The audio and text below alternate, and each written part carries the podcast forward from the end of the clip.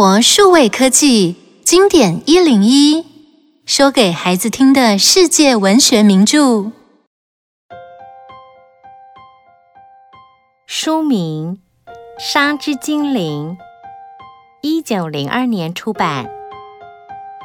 这本书是英国女作家伊迪丝·尼斯比特的作品。她三岁时，爸爸就因病过世。他的母亲常常带着孩子们四处搬家，经常换学校的伊迪丝不太适应学校生活，但她非常喜欢阅读，写诗写小说是伊迪丝从小的梦想。十七岁就发表了他的第一首诗。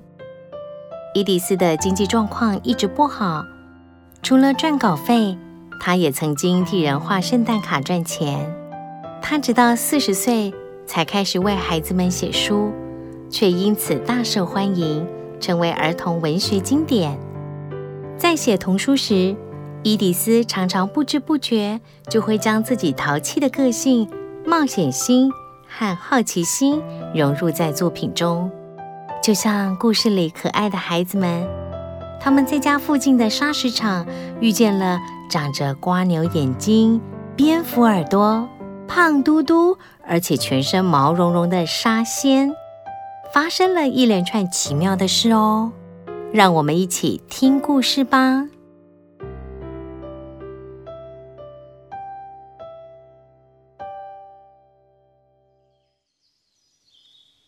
这栋房子叫做白色之家，里面住着爸爸妈妈和五个小孩。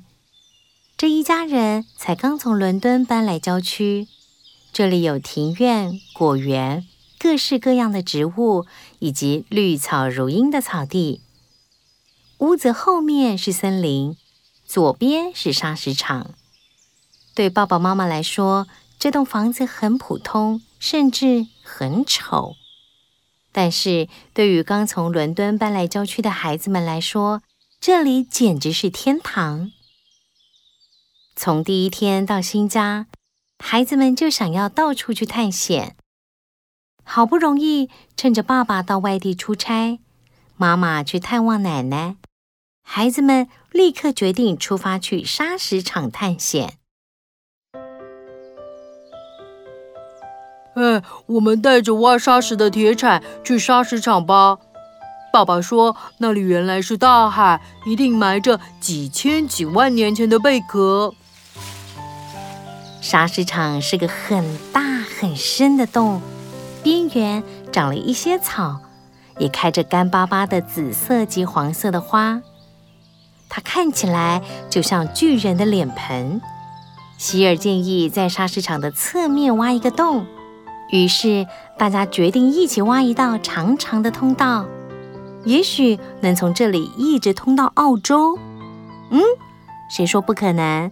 大人不是说了吗？地球是圆的呢。除了两岁的小弟没办法加入，其他四个孩子开始不断地挖呀挖呀挖。啊，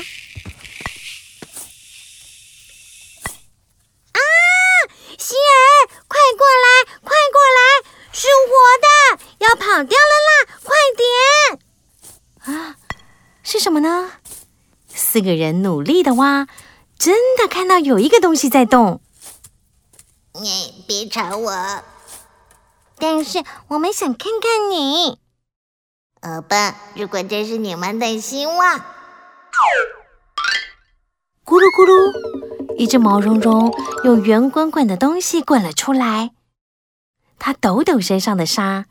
伸着懒腰，它的样子长得真奇怪，全身都是褐色的毛，眼睛像蜗牛，长在两只长脚上，像望远镜那样伸缩自如，一对像蝙蝠似的耳朵，身体像圆筒，手脚像猴子。这到底是什么？我们要带它回家吗？你们不知道我。哦，虽然我听说时代已经改变，可是，哎呀，你们真的连我沙米特也不知道吗？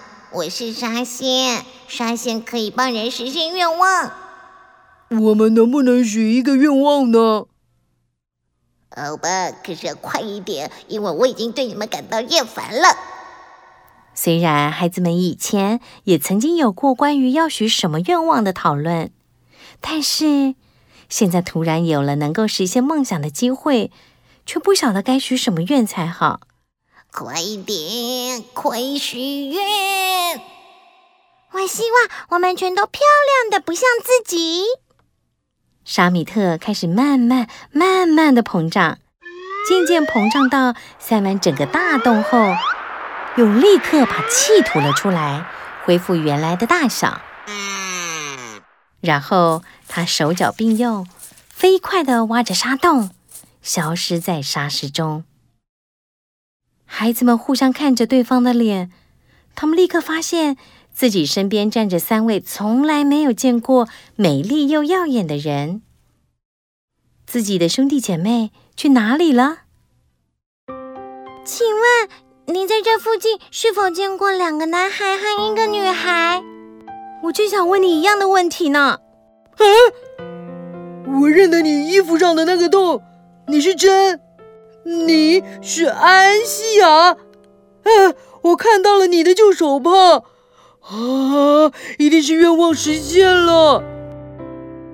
当他们回到沙堡时，发现小弟还是原来的模样，可是小弟却不认得大家了。大家轮流安抚小弟，孩子们有一些失望地互相对看。他们看到美丽的脸，但完全是陌生人，这实在太可怕了。整整花了一个小时，小弟才肯让这些陌生人抱回家。啊，大家都累惨了。这时，保姆玛莎正担心地站在门口，很快伸出手把小弟接过去。哎呀，谢天谢地，小宝贝平安回家了。哎，可是其他几个孩子怎么啦？哎，你们又是谁呀？我们就是我们啊！我们只是变得漂亮的认不出来了。我就是喜尔啊！我们很饿了，快让我们进去吧。唉，虽然我不知道你们是谁，可是你们还是趁早回家吃饭吧。话一说完，玛莎就砰的把门关上了，再也不理这些恶作剧的孩子。又饿又累又回不了家的孩子们开始烦恼了。我相信，等夕阳西下后，就会变回原来的样子。四个孩子在树篱下排成一列，等待夕阳西下的时刻快点到来。等啊等，因为肚子饿，再加上恐惧、生气、疲倦，孩子们很快就闭上漂亮的眼睛，睡着了。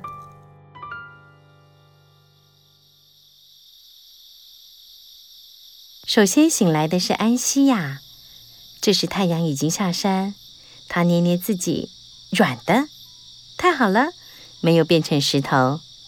于是他大声叫着：“醒醒啊，大家都没事了！哇，希尔，你又变成了那个丑样子了，太好了！”当四个人恢复原来的样子，回到家时，被玛莎狠狠的骂了一顿。但终于能吃东西，还是一件很值得高兴的事。惨遭饿肚子的乌龙事件后，孩子们决定要仔细地许一个真正有用的愿望。他们决定要一对可以飞起来的翅膀。这次沙米特又呼的鼓了起来，瞬间，孩子们的肩膀变重又变轻。哎，他们有翅膀喽！那是一对又大又美丽的翅膀，五彩缤纷，就像彩虹一样。孩子们张开彩虹翅膀，在绿地与天空之间飞翔、滑行，飞呀飞，飞到下午四点时，他们突然感觉肚子饿了，于是停留在教堂的塔楼上。我们再不吃点东西，就没力气回家了。呃，可是谁会给我们食物呢？也许教堂里的牧师会给我们食物。当然了，牧师家有一个食物储藏室。我从储藏室的窗口看到那里有食物。窗子很高，但我们有翅膀。我们把钱凑起来，放在那里，再拿东西好吗？于是，四人各自翻开自己的口袋，把钱全部拿出来。安西亚还写了一封信，让牧师了解他们的苦衷。孩子们并不认为自己的行为是偷窃，他们觉得这是很公正的交易，于是大方地把所有的食物都搬上了屋顶，享受了一顿丰盛大餐。吃饱了，飞累了，大家一个接一个包在柔软的翅膀里，弯曲着身体睡着了。等到太阳完全下山。失去翅膀的四个孩子颤抖着身体醒了过来，发现自己还在教堂塔顶。教堂的塔顶上有一个小阁楼，那里有通往楼下的门。但是孩子们发现这道门反锁着。这时大家都感到惊慌失措。我们今晚要待在这里了。天一亮，我们就可以挥着手帕发出信号，一定会有人来救我们的。可是我不想待在这一整晚啊，我想回家。安西亚，我想回家了。牧师家的灯还亮着，表示还没有睡觉。我们一起大声喊叫，知道吗？四个孩子大喊大叫。划破了宁静的夜晚，牧师听到了，这叫声这么可怕，难道是出了什么大事？喂！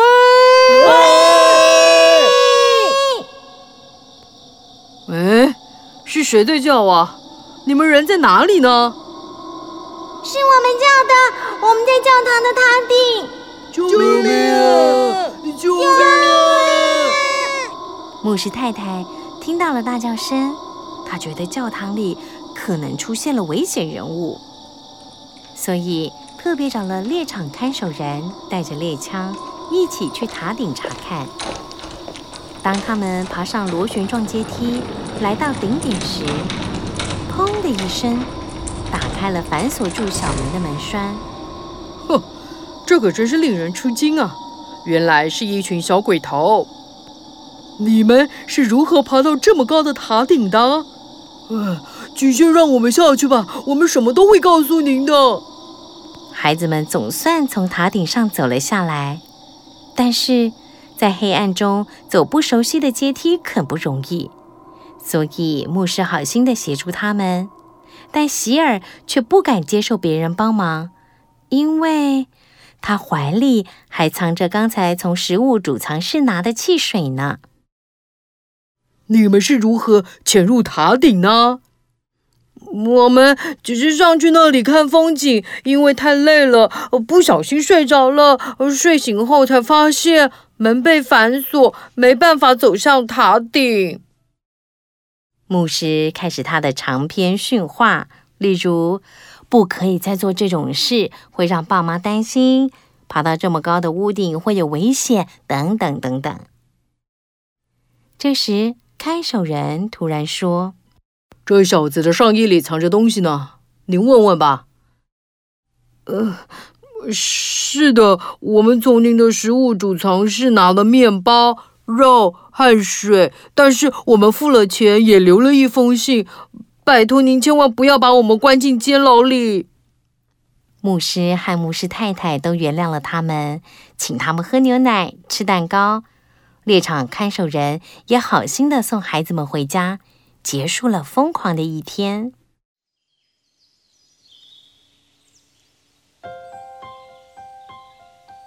这天早上，母亲寄来了一封信，内容是奶奶病情已好转，所以这天下午爸爸和妈妈都会回家。孩子们非常高兴，他们认为必须许一个让母亲感到快乐的愿望。真希望妈妈能拥有项链、戒指和漂亮的钻石。这一说完，其他孩子全都盯着他看。万一沙仙实现了这个愿望，妈妈会不会被当成是小偷？孩子们在妈妈的房间找啊找，什么珠宝也没找到。但是，会不会等妈妈回来才出现？该怎么办呢？妈妈回家时，随手拉开抽屉，打开衣柜，都发现有珠宝。这件事太奇怪了，妈妈决定要报警。但孩子们很不安，警察会不会怀疑保姆玛莎？会不会连爸爸妈妈都被怀疑？妈妈不要去警察局，先等到太阳下山，或是等爸爸回家吧。妈妈还是决定去警察局，孩子们决定找沙仙帮忙。亲切的，我们最最喜爱的沙米特先生，如果你能替我们达成今天的愿望，以后我们再也不向你许愿了。呃，你是认真的吗？我一点也不想从早到晚替人实现愿望，我总该有一点自己的时间。如果你们真的今天以后永远永远不再求我实现什么愿望，那我尽力试试。虽然我不知道我还能实现多少个愿望，那么第一，我希望没有人丢掉珠宝；我希望妈妈没有到警察局；我希望妈妈忘掉珠宝的事。完成了，你们可以为我许愿吗？嗯，你不能帮自己许愿？当然不能。我可以请你们永远不要告诉别人关于我的事吗？如果大人知道了，我就惨了。他们会抓住我，我会每天每天忙着实现一大堆愿望。孩子们答应了，并且许了最后一个愿望。谢谢你为我们做的一切，但愿你能好好的睡一觉。但愿我们有一天会再见到你。沙仙的身体再度膨胀，然后消失了。沙子把它埋了起来，孩子们的生活恢复平静。他们会不会再见到沙仙呢？无论如何，那都是另一个故事了。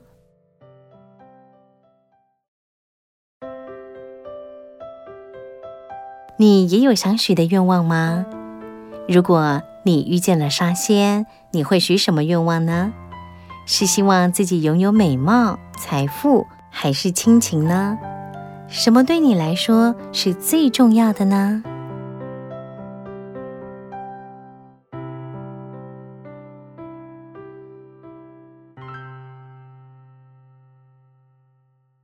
以上内容由有声书的专家生活数位科技提供。